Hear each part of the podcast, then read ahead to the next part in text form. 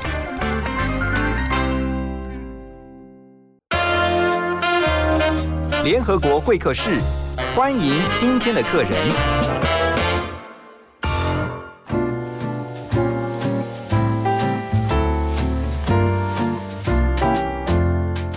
好，在今天的幸福联合国会客室啊，我们邀请了一位很特别的来宾。呃，他是常年旅居在欧洲，而且是在斯洛维尼亚这个国家的一位专业摄影师。他是道道地地的台湾人张庸，欢迎你。是，大家好，张庸是本名嘛？哈、是哇，这很特别的名字啊，雍正的雍哈，张庸。刚刚在闲聊的时候啊，就听到说，原来这个张庸你是在辅大，嗯哼，你是在台湾完成学业，然后就到国外去的。对，在辅大影像传播系，OK，对，然后就专门到学摄影嘛。专门学打保龄球，学生那时候学摄影有有暗访嘛，那时候第一次接触摄影，对。那后来其实是拍短片比较多，，OK，那你为什么会决定在毕业之后，然后嗯，就往国外去啊？是阴错阳差吧。那时候其实高中和大学其实就在一个台北的制片公司拍广告影片的，哦，那在开始实习了。嗯，那大学的时候也长跑那边，那那时候就很想去欧洲。年轻的时候，那时候你为什么这么喜欢欧洲？因为那时候看很多欧洲的电影，那时候大学很喜欢看所谓的欧洲的艺术电影。对，那觉得哇，这个场景是怎么样想出来这样的剧情？包括你说看那时候最简单那个 Emily，就是有一幕我永远记得。你说他有在在呃后院的野餐，不是野餐就是一个午餐，然后铺一张桌巾，然后盘子酒杯都放好，然后一阵风吹过来，然后那个桌巾把那个盘子弄得嘎嘎嘎嘎嘎嘎这样响，我说奇怪，怎么会有人想出这样的剧情？你很向往那种生活的。没有向往的是好奇，那时候非常好奇，现在还是很好奇。OK，那比如说后来我有一次也是去法国，那时候我就二三岁先搬到布拉格嘛，那有一次去法国做一个志工旅行，然后那时候我们就睡在那个当地的足球场的旁边嘛，嗯然后就在足球场旁边我们自己煮煮煮饭，然后用餐。那真的有一天就真的轮到我了，我去把那个桌巾铺好，然后那个餐盘摆好，酒杯放好，然后真的一阵风吹过来，然后就叭叭叭叭叭，我说哇哦，你知道有些事情你必须要到那边亲身经历，你才知道说哦到底是怎么样一回事。可是你那时候决定要去欧洲的时候，家人会反对吗？呃，爸妈都很开明，真的、啊，对，然后那就时候让你出去闯这样子。尊重我自己的决定，那只是当初也有一个很好的工作，在台北的这个制片公司，也认识他们很久了。那那时候的老板也很开明，他就说你就去吧，那你要去多久，什么时候回来都可以。那那时候的预算也不过就是六个月嘛，就是一个学期。可是你当时的你跟你的家人应该都没有想到，你后来就直接就定居在欧洲了。嗯是不是真的没有想到，真的没有想到，可能只是想说出去啊、呃增增增广阅历，然后呢，大概工作一下子，生活一下子就回来台湾了。是，就你，没想一你一住就住多久了？呃，今年是第十八年。哇哦对我们这样讲，就是我们今天回来台湾，嗯、有空的话，我就开始整理我那些旧东西。嗯。嗯，我觉得我算是一个蛮念旧的人，嗯。有些东西我都舍不得丢掉，有时候太多了，反而变成是麻烦。嗯。比如说，我还留着那时候大学录取的榜单，比如说大学每一学期的成绩单，对。然后那时候那些去看电影的电影票，嗯。种种。那我收藏到一个什么，我觉得很开心，我那个那个东西没有被我丢掉。所以那时候二零零三年，那时候要去布拉格的买的那个飞机票的单程票的单据，我我没有把它留下。那个很有纪念意义耶。呃对我自己来讲，对啊。我觉得就是这样，就是呃我很开心，在我年轻的时候，我给我自己一个机会，是我买了一张单程票，嗯，那去到一个那时候，你说二零零三年的布拉格，然后跟现在二零的二一年的布拉格完全不一样，所以你那时候去欧洲第一个去的就是布拉格，是。然后呢，现在就定居在斯洛文尼亚。对，是二零一零年搬到斯洛文尼亚，因为太太是当地人。你看，哇，对，等一下啊、我们继续要透过今天的来宾张庸啊、那因为他出了几本摄影集，其中我们今天特别要来介绍的是一本叫做《牧羊人与屠宰场》，很特别的书名。透过张庸的镜头去看在他眼中的欧洲。好，我们等一下呢，听完歌曲之后，继续回到我们的节目。孤单的站在风里，只为不错过这美丽。一瞬间定格而已，留下的叫做回忆。生活中自由随意，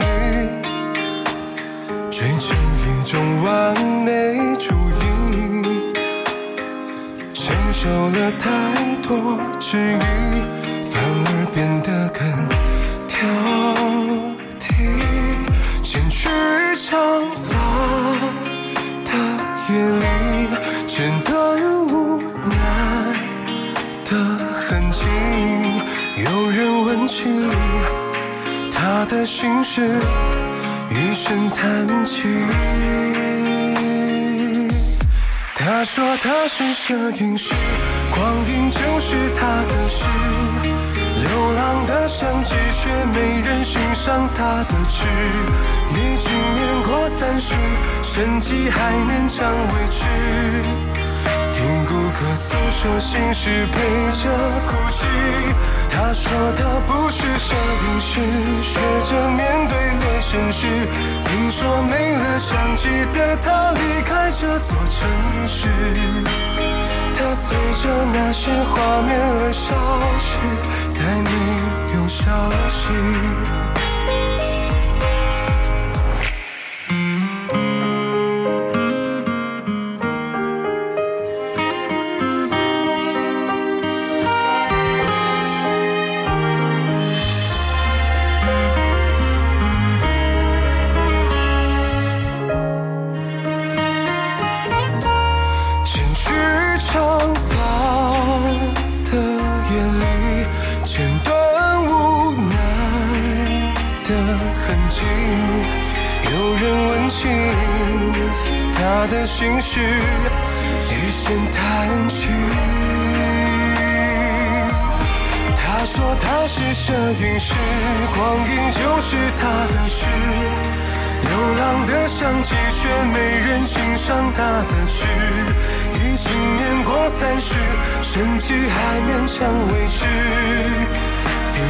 听顾客诉说心事，陪着哭泣。他说他不是摄影师，学着面对了现实。听说没了相机的他离开这座城市，他随着那些画面而消失，再没有消息。他说他是摄影师。哦没人欣赏他的痴，光阴就是他的诗。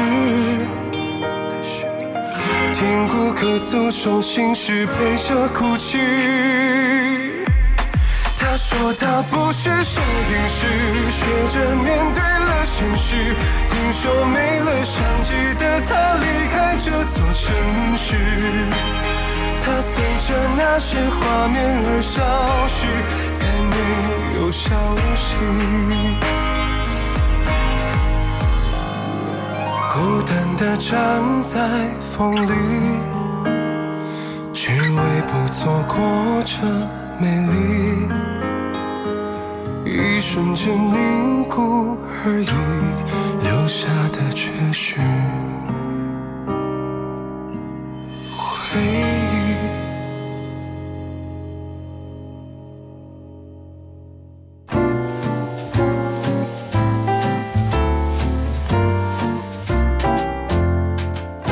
迎继续回到幸福联合国。今天会客室的来宾是旅居欧洲多年的专业摄影师张庸啊，他出的一本摄影集啊，呃，透过他的镜头去看中东的库德族人啊。这本书名呢叫做《Shepherds and Slaughterhouse》啊，就是牧羊人与屠宰场。哎，这书名是你选你自己决定的吗？对，为什么会选牧羊人与屠宰场？这个嗯，听了蛮震撼的。因为这本身就是一个很震撼的经验。嗯，这样是目前正在进行的一个另外一个长期的的记录的计划。嗯，那是关于这个中东地区的库德族，这个全球最知名呃的少数民族，然后一直到现在，他们还在争取他们自己国家的建立。嗯哼，那他们基本上是分散在伊拉克、在土耳其，土耳其有很多，在叙利亚，嗯然后在伊朗。那我二零一八年跟二零一九年，呃，两趟。我去了将近两个多月，去到了伊拉克北边这个库德族自治区。对，那为什么叫这个名字呢？就是第一个，你在那边随处都可以看到羊，跟台北的机车一样。嗯，我们这样讲，就是就是羊。他们就是一个这个放牧民族。他原本就是游牧民民族，然后到现在你说城市外面，他们还是保有这个游牧的生活方式。嗯呃，我去了，连续去，比如说有一个小镇，我连续去了四个礼拜。他每个礼拜五早上有一个我们叫牧羊人市集，就是台湾的机车市场。哦 OK，就是一堆羊在那边让你去选，对然后有阿拉伯人来，有库德族人来，然后有这个他们有 Yazidi 这就来交易的就来交易，就是很大几千只羊这样。我连续去了四个礼拜，嗯哼，然后后来才发现说，哦，你知道，他刚买完的羊要被送到哪里？有很多是被送到就是山坡后面的那个屠宰场，嗯你知道那。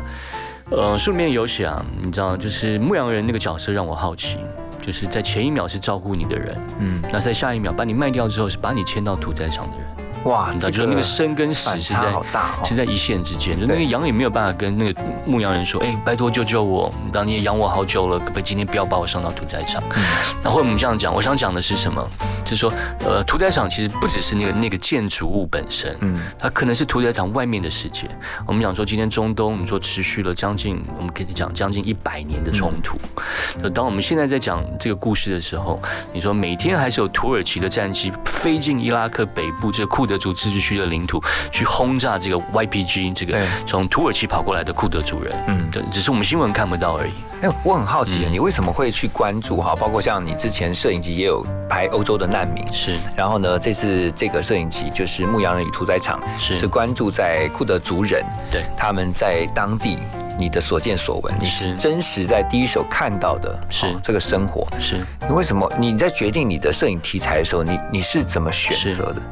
呃，我们这样讲，就是听起来会有点悬，可是事实上真的是这样，就是说我很少去选择我的题材，那通常是那个题材跑过来找我。啊，比如说，比如说那时候上一上一本书嘛，嗯然后是拍什么？是拍二零一五年的时候，在我人在斯洛维尼亚克罗埃西亚边境，我在斯洛维尼亚跟北部奥地利的边境，那个时候的疯狂的场景，说中东的难民一直来，二零零。一五年的时候，从九月份开始到二零一六年的一月，那时候是最高峰期，嗯啊，将近超过一百万人，就那时候就这样进到欧洲。那让我印象最深刻的是什么？是那时候状况真的不好。你说九月份、十月份，欧洲晚间的低温到零下一度。嗯你说有些人有帐篷，有些人就是露天睡在田野上面，晚上，那状况真的很惨烈。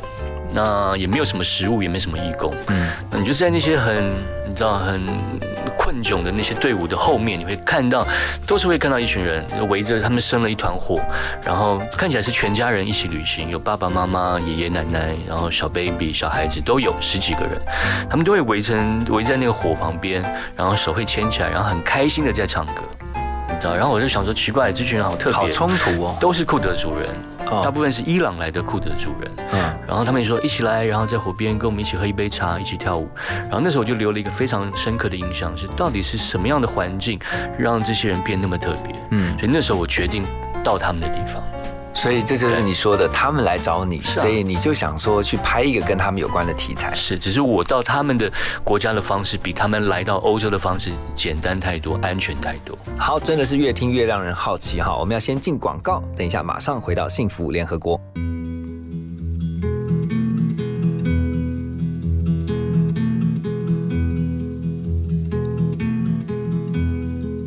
Suzanne takes you down to her place near the river.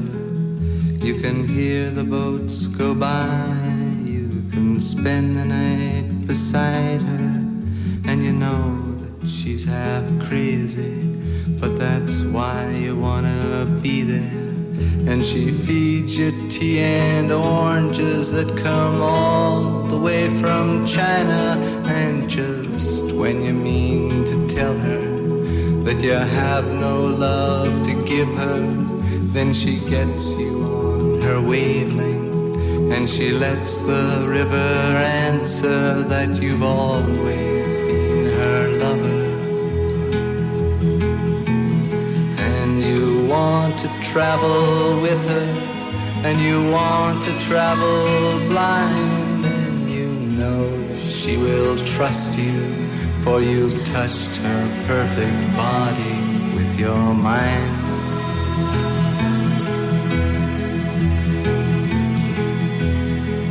And Jesus was a sailor when he walked upon the water.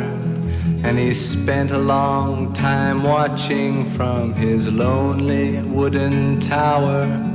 And when he knew for certain only drowning men could see him, he said, All men will be sailors then until the sea shall free them. But he himself was broken long before the sky would open, forsaken, almost human. He sank beneath your wisdom like a stone.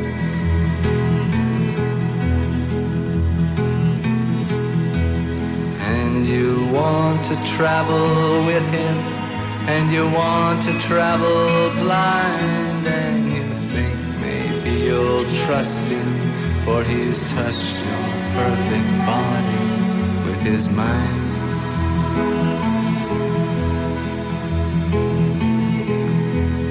Now Suzanne takes your hand and she leads you to the river. She is wearing rags and feathers from Salvation Army counters, and the sun pours down like honey on Our Lady of the Harbor. And she shows you where to look among the garbage and the flowers. There are heroes in the seaweed, there are children in the morning. They are leaning for love. They will lean that way forever while Suzanne holds the mirror. And you want to travel with her, and you want to travel blind, and you know you can trust her, for she's touched your perfect body with her mind.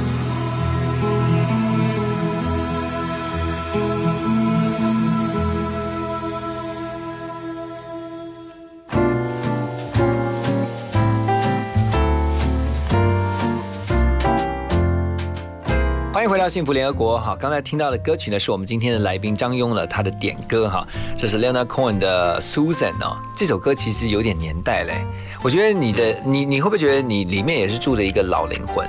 嗯，是啊，就是意思是外面很年轻的意思。对啊，因为坐在我对面的张庸，其实我来形容他一下，他是一个有大胡子的，然后呢，绑你这个马尾是留多久了？从老二出生的时候就有几年？四五年了，四五年了，嗯，嗯就是很艺术家的一个，因为欧洲那边剪头发比较贵，所以你愿把钱省下来买食物。真的是这个，真的是这个原因哦。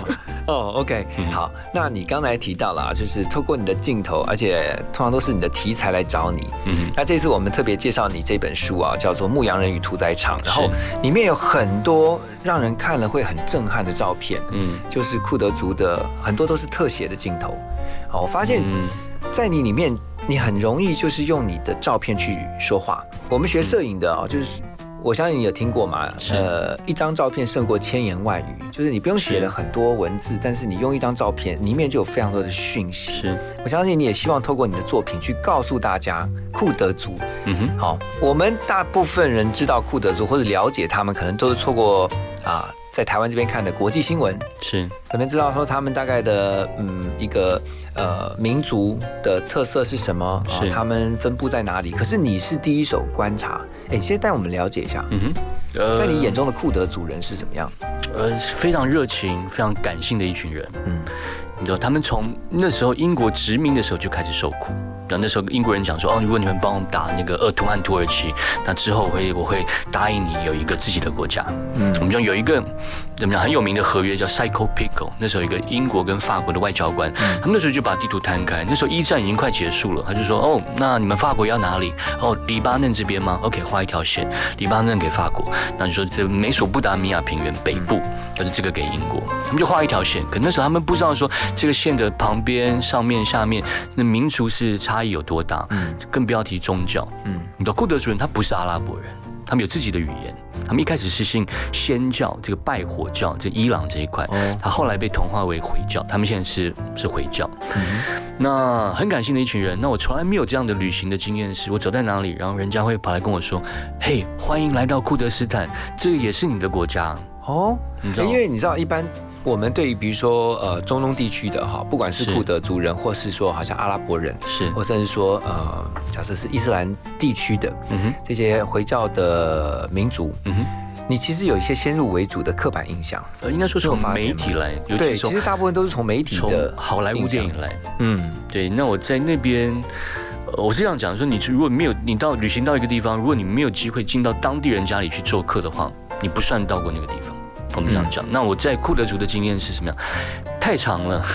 每个人就是说，哦，来我家，你要我帮你什么？你今天是我的客人，然后这是我的电话，你不会感觉说他要他要骗你什么钱，他要对你怎么样，就是一个完全是发自内心的所以。他们不会因为今天你是不同的种族，然后会对你有比如说排斥啊，或是会不会一开始还是会有点距离那种感觉嗯，看人，大部分是没有。？OK，你知道，就是走在走在他们有很多那个 bazaar 那种大型商场，嗯我就走在那 bazaar 的另外一边，然后远远就几个小男生，他看到我，他就突然呃穿过马路，然后跑过来跟我说：“欢迎你，welcome。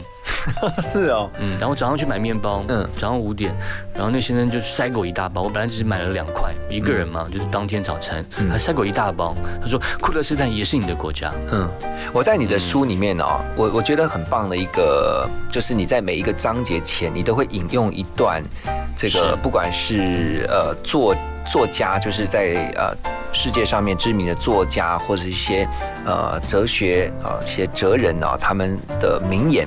比如说你在一开始的时候就引用这个美国作家苏珊桑塔格他说的一句，他说：“当你有一个不寻常的经验时，在某种程度上，你会感到你和那一群拥有同样经历的人站在同一个阵营。”是，我觉得这有很深的寓意，哎，就是有的时候人与人之间很多很多是因为不了解，是，然后你一开始就会有一些先入为主的刻板印象。完全同意。可是当你嗯实际跟他们接触相处以后，发现完完全不是这么一回事。是啊我觉得你们这样讲，你说你去那些医院那个婴儿房，你看那小 baby 他们看彼此的眼神，他没有排斥的眼神，或者你去幼稚园，一开始小班的小朋友他们不会有排斥的，所有事情都是新鲜的。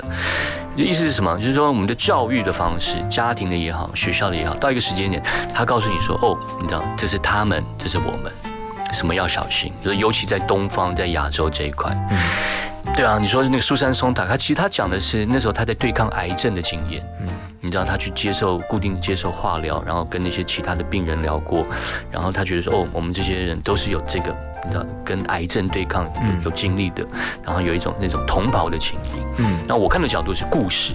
就是我跑到人家的生活环境，然后经历了一小点他们的你说生活的片刻，或者是历史的片刻、家族记忆的片刻，然后那些人对我来讲，他们不再只是新闻上的资讯，而是也有名字，然后有他们喜欢的东西，有他们害怕的东西，跟你我是一样的。对，真的是真实的生命感受哈。好，我们要先休息一下，继续回来跟张勇聊。看看我们还很小的时候，天真的笑容。有一场大雨，发现彩虹一整夜好梦？那一年夏天，那一阵微风，还住在那照片里头。好好欣赏每个经过，微笑往前走。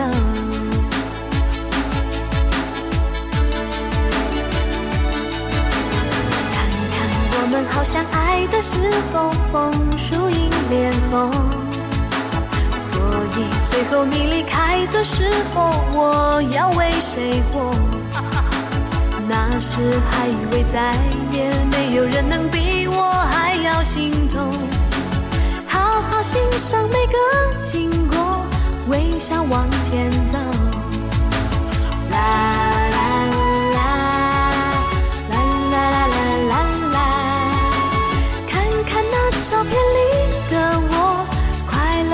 角落。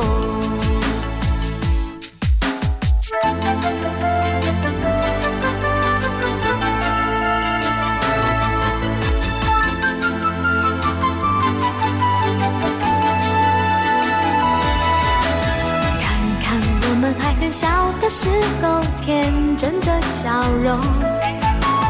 午后一场大雨，发现彩虹，一整夜好梦。那一年夏天，那一阵微风，还住在那照片里头。好好欣赏每个经过，微笑往前走。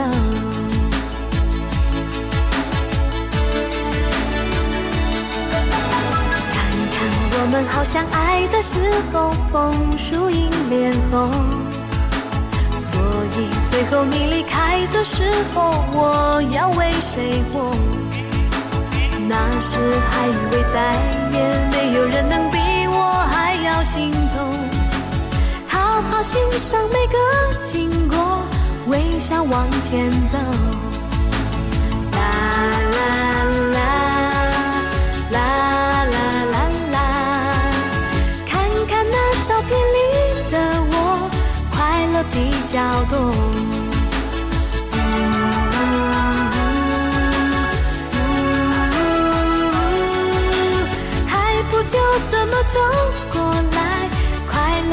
较多。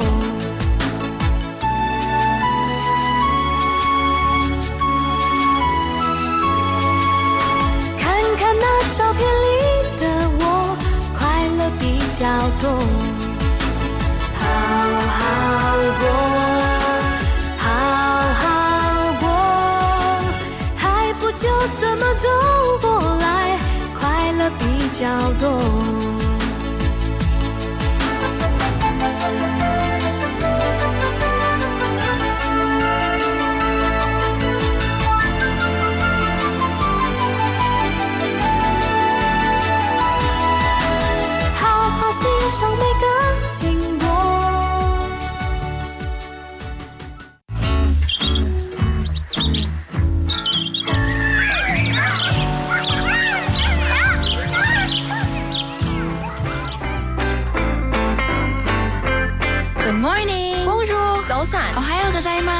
마스. Selamat pagi. 早上好，早晨。 안녕하세요. 저는 아침이에요. 早부상。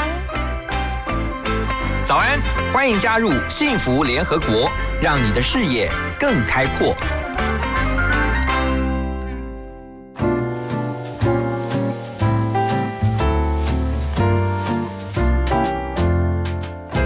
欢迎大家继续回到幸福联合国。今天会客室的来宾是旅欧的摄影师张庸， 在他呃的摄影作品啊，这个《牧羊人与屠宰场》的这个摄影集当中，其实有很多非常让人看了会印象深刻的照片啊。不过我自己问一下作者是。张庸，你觉得在这个书里面呢、你如果只能分享一张照片，你希望大家先看到哪一张？对你来说，有看到中间那一张是在屠屠宰场里面那个年轻人，嗯哼，你知道，就那那个画面我描述一下，嗯，就是他背后都是被吊起来的羊脂，已经准备那个皮要被剥掉，然后头已经被削去，还有一点点在滴血。嗯那在那画面的正中间有一个年轻人，我忘记他叫什么名字了。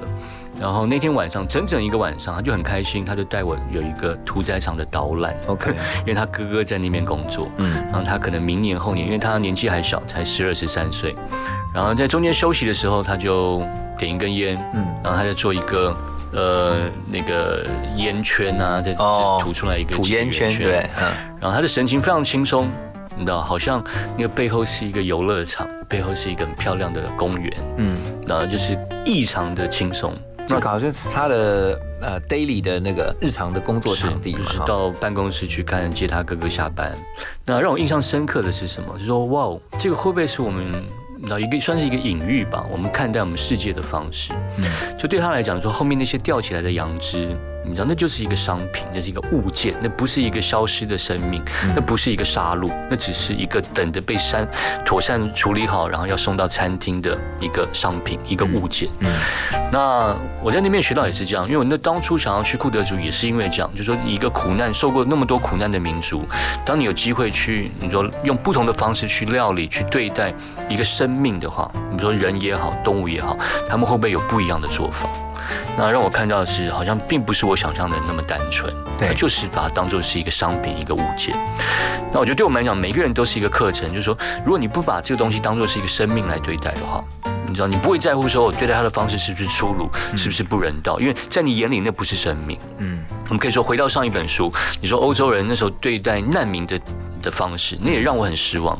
你像强调人的价值的欧洲，你把难民当做是二等公民来看的话，嗯，你知道，有很多不人道、让你生气的事情就跑出来。是所以我觉得我们必须要，呃，库德族的经验让我学到的是什么？就是你必须要回到那个人事物的本质，就是我们都是一样的，都是人嘛，就是人。啊，那我们生下来之后有两只手，有两只脚，嗯，你知道，我们肚子饿的时候要吃东西，我们冷的时候希望有一件衣服穿，有一个屋檐下面地方可以住。就不不管你是说什么语言，不管你是什么样的宗教，就那个人性的共通点是一样的。嗯，这是我在那边学到的事情。对啊，我看到里面呃有黑白有彩色的照片哦，对，然后有很大人这个非常世俗的，但是也有很天真的孩童的这种笑容。是，其实你希望透过看了这一本摄影集的读者，嗯哼，当然我相信每个人看了以后的感受跟他的是，呃对于这个照片的解读，每个人其实都不一样。当然。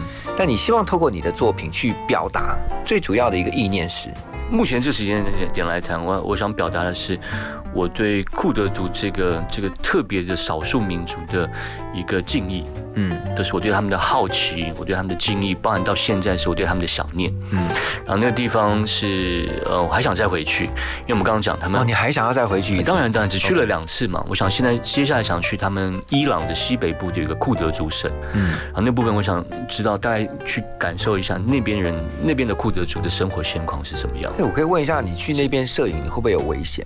呃，我们这样讲，在台北摄影比较有危险，为什么？因为那边顶多就是羊，这边都是摩托车。可是大大家会对那边的印象，可能说，比如说会怕有战乱，或者是说比较落后。是，就我们刚刚讲到，现在还是有土耳其的军机在轰炸，那有一些地方还是有地雷。好，可是我们这样讲，危险的是什么？如果我我我自己自己比较害怕的危险是看不见的危险，是你知道人内心的危险。他说：“哦，你这个人是怎么样？”说怀疑或者是区哦区分你们我们，就是说这是我们自己人，你是外人。比如比如说欧洲人，他们有一些地方就会这样分。哦，你是难民，你是你是说的不同语言的人，你是不同宗教的人。嗯我觉得对我来讲，那个是真正的危险，而且那是看不出来的危险。从从这个角度来看，库德族那边一点都不危险。嗯，因为我在路上，有人就会跑来跟我说，这也是你的家，我们会帮助你。对。我站在这个角度来讲，那边一点都不危险。所以其实人心啊，善恶真的就在一念之间哈。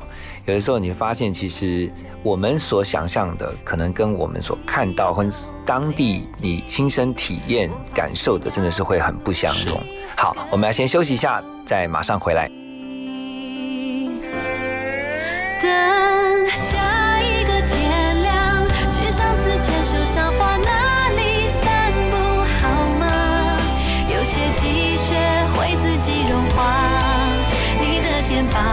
我活在。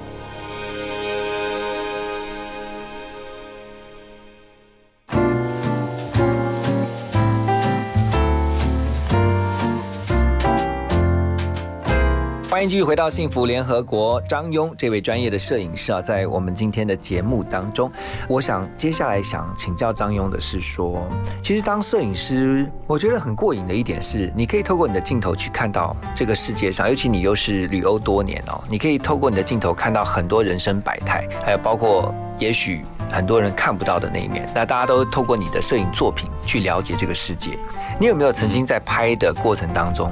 那种突然一阵的感动，是你想要掉眼泪，可是你还是在摄影机的后头。嗯，有，可那时候就是会选择不拍。比如说，我们拍我老二的出生，哦，嗯，我也拍，我不只是拍别人的故事，我也拍我自己的故事。嗯，那我们的老二小女儿是在家里出生，哦，那时候太太决定是说欧欧洲很流行嘛，这个嗯。home birth，我们就请这个像台湾老一辈也是啊，你说这个接生婆、助产婆来家里，嗯，然后只是那时候真的吓到，等我老大在医院出生我也在旁边，哦，老大在生的时候，你你也在旁边，可是你没有在医院。OK，也在拍，那只是老二是不知道也在家里，而且那时候我觉得是因为刚正在拍那个难民的故事，哦。你知道那个整个感触，然后你看到现场有点慌乱，因为本来有两位助产师来，那突然刚好同一天有另外一个太太，她也产期也刚好到要生、要生产，所以另外一个助产师必须要去帮那个太太，所以只有我们只有一个人来我们这边，嗯，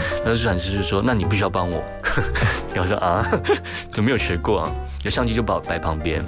哇，就是你就是充当助产士的助理啊是啊，就还好，你说一切都顺利，，OK，你知道，那只是太太出血，那时候血量很大，你知道，那真的吓一跳。嗯，那那时候就真没有拍，应该说大部分时间你拍照不是用相机拍，用眼睛拍，你知道，那都是你都看在眼里嘛。对这样讲，那有没有相机是另外一回事。那那个是真的很感动，说我们没没有想过那么简单的事情，说你这样来到这个世界上，安全的来到世界上，尤其是你在家里面出生，你眼睛一打开看到是你家里的光影，我觉得那个是一个一种福气。嗯，然后不是每一个人都可以享受到，尤其是我那时候在在拍摄那跟跟跟拍那个难民的故事的时候，嗯，对，那时候后来我就回头再来看那本书，这个月球背面的逃难场景，就看到很多呃爸爸抱着小婴儿的影像，嗯，然后那时候感触是什么？好像那就是我觉得是拍摄摄影是一个照镜子的一个过程，那些吸引你的东西跟你当时的心境一定很像，你看到其实不是别人的故事，可能很多时候是你自己。但是为什么我看到好多爸爸抱着小婴儿的画面？那可能都是我。嗯那我是比较幸运的是，你知道，我可以，我们可以请到一个助产师，然后都帮我们打点好，然后我们有自己的家，有自己的屋檐，然后迎接我们小女儿的出生。嗯可是有些人可能不是那么的幸运。对，我觉得你在拍的过程当中，因为有时候摄影者的角度哈，有的时候必须要很客观的用一个第三者去观察，坦白说不可能，对不起，不可能吗不？可能。因为我在想，有的时候又要很客观的去拍照，嗯可是你又是实际在现场的参与者，呃，是我宁愿是当参与者，因为嗯你说客观是怎么样？比如说我们现在录音室，我们假设 OK 有一个这个 CCTV，嗯嗯，他把我们这一小时的录音都录下来了。嗯可是你录完之后，你不会跑特别跑到那个镜头前说，哎，谢谢你辛苦了，明天见。它就是一个窥视的眼睛。对，可是我不想做那个窥视的眼睛，是说我想要知道是故事。说拍照对我来讲，它不过就是借口而已。那更私人的原因是什么？因为我就是不满足说那些媒体上面提供给我的讯息，嗯我必须要到现场，我要握到他们的手。虽然在这时间没办法握手，因为病毒的关系。对，我要知道握到他们的手，我要知道他们的名字，我要闻到他们身上的味道。呃对我来讲，那个是珍贵的，嗯。就这样子。哇，所以你是在这个摄影的这这么多年的经历当中，其实我觉得它不只是一个摄影而已，你是在参与每一次你亲身经历的这些场景是应该这样讲，是一个去毒的过程。如果这次回来、啊去毒哦，消毒的过程，就开始。我们刚刚讲嘛，我是一个念旧的人，我去整理那些我收藏的东西，我可以整理出一大本我一个国中、高中开始的奖状。嗯。啊，我是一个资优生，那 同学不是很喜欢我的自由身。然后是第一名，你知道第一名是什么概念？但那个那个名次对我来讲，现在一点都不重要，因为我要去找我自己是谁。对，你知道，就那时候大家给我太多肯定，说学业上的肯定，可是我不知道我自己是谁所以。大家用第一名的眼光在看你嘛。呃，那个时候至少我们班，嗯，对，可是对我来讲，现在我收集什么？我收集到我拍摄的时候，那些难民送给我的他手工做的一个核桃的项链。你。这些都留下来，都留下来，然后精神病院他给我一个呃一个巧克力包装的盒子，里面打开是一包糖，是一包盐，嗯。对他们来讲珍贵的东西。嗯。然后精神病院的人写给我的信，嗯。你说我去拍匈牙利这个吉普赛人，那小朋友画给我的画，对我来讲那是最珍贵的。如果是奖状的话，呃，那个是我需要的东西，因为那个让我知道说，OK，那个互动是真实的，我是什么样的人，他们是什么样的故事。对然后再回过头来看我那些国中、高中得到奖状，不过就是一张纸而已。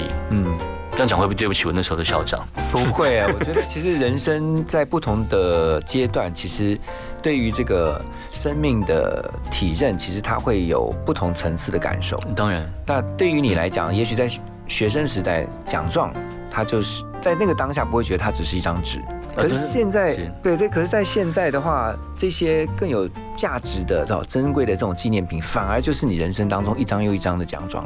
对我来讲是每一张我拍过的照片。对啊，可是那个奖状不是属于我个人的，而是说属于我共同的跟被拍摄的人。嗯就是说，OK，我们对对彼此对生命这件事的在乎，嗯然后被我看到了，然后我们一起完成这张作品，然后有机会带回，比如说现在台湾的家乡，让别的朋友去欣赏，说，嗯，是怎么样一群人，他们对他们生活的态度，跟他们对生活的种种的努力，嗯嗯，等等。好棒哦！好，我但是我们要先休息一下啊，进广告，马上回来。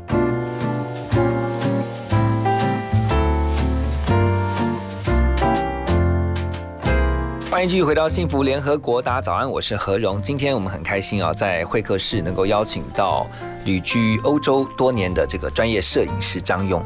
那我刚才一直在想一个问题啊，就张庸，如果其实你是你刚刚有讲说，你其实每一年都会带孩子回来，是。好，就是探亲。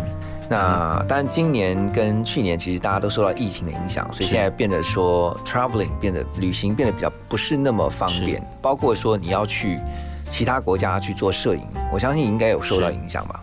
呃，有，就是我们上一次回台湾是去年二月嘛，嗯嗯，对，那现在就是这一次一月，斯洛维尼亚有疫情，那全世界各地的也有，对，那这次回来主要就是探亲，那过程真的不容易，嗯，要做很多的这个 test 这个筛检，然后不一样了，我我觉得其实，在跟你的简短的这样的一个访谈呢，我听你的分享，我觉得要在年轻的时候决定要出国，然后呢一待就待这么多年，你几乎就已经定居在海外了。是。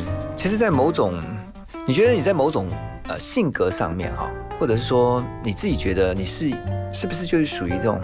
我觉得是要有一要有一定程度的勇气的，因为其实最安全的或最最 comfortable 的，嗯，就是留在台湾，就是留在你熟悉的环境里面。是啊，可是你是喜欢冒险吗？还是是啊，就容许我们这样讲，这是很有意思的议题，就是让我联想到有一次我在逃难现场跟一个叙利亚来的年轻人的谈话，嗯说你这样一路这样坐船，冒着生命危险来，需要很多勇气吧？然后他就很简单淡淡的回一句，他说我家乡现在打仗，我要留下来在打仗的地方需要更多的勇气，就那么简单。那对我来讲，台湾是很你知道和平，没有任何危险的地方。对，那我觉得，呃，对我来讲，那留下来需要更大的勇气是什么？是你明天早上眼睛睁开，你要回到那条生产线上，然后你要去生产。那我离开之前是这样的啊，我在 广告公司那时候有一个很很好的工作，嗯，优渥的薪水，对大学毕业生来讲。可那时候我跟我自己讲是说，我就不满足啊，我想要有一个声音一直跟我讲说，哦，你喜欢，嗯、这个拍广告影片，你想要拍电影，你喜欢写东西，那你必须要回到你的生命经验上嘛，对啊。然后那时候就是，对啊，第一次当兵完那时候有去短短暂的捷克自助旅行，哦这是第一次去，就是在捷克。嗯，就因此爱上了。嗯，对，我觉得事情发生都有原因。然后那时候有一次，我们也是做志工团，那时候还没有流行这种海外志工什么的。然后那时候我就自己找到一个美国网站，然后就跑到捷克跟波兰的边境，在捷克里面，对，我们就睡在当地的学校，帮他们摘樱桃嘛。然后那些信我都还留着。然后有一个突然有个捷克一个朋友的朋友的女生来，那没有睡袋嘛，我的睡袋就借给他。对，然后隔天他就说：“哦，谢谢你们，谢谢你。”然后他给我一个那个当地布拉格电影学院的这个简介，他说：“你喜欢拍照，有空可以看一看。哎，可是我在想啊，嗯你呃从一开始你决定到国外去生活，”是呃，当然一开始没有想说你会待这么久啦，没有，就是很多的其实是有很多的不可测，或者是你没有办法去预料你会遇到什么人，或者是是发生什么事。是现在听你来讲起来，我觉得都云淡风轻。那你在这一段过程当中，你旅居海外这么多年的过程当中，难道都没有让你觉得是曾经不管是被骗呐啊，或者是觉得有一点挫折啊，都没有过这样？还是说你总是能够把负面化成正面？我太太骂我的时候，那 是比较最近的挫折。太太是斯洛维尼亚人吗？对，然后还蛮常发生，因为那边女生比较 悍。真的吗？是啊，有比台湾的女直生话直话直说。是啊啊，我们这样讲说，我自己的一个也不算座右铭吧。我觉得我的态度是什么？就是你 stay open，你要保持开放，就是说接受。对我来讲都是故事啊。如果你用故事的角度，嗯，你知道去去看那个事情。如果当你知道说跟那个人有一个面对面的接触的时候，那事情真的都不一样。我觉得我们理解那个世世界的方式，当然是透透过故事。嗯，那我自己的比较偏激的角度是我我不甘愿只是阅读你说新闻，包含现在手机网络媒体那么发达，我还是倾向是偏爱故事。嗯，那我喜欢拍人，呃，从来没有拍过两个一模一样的人。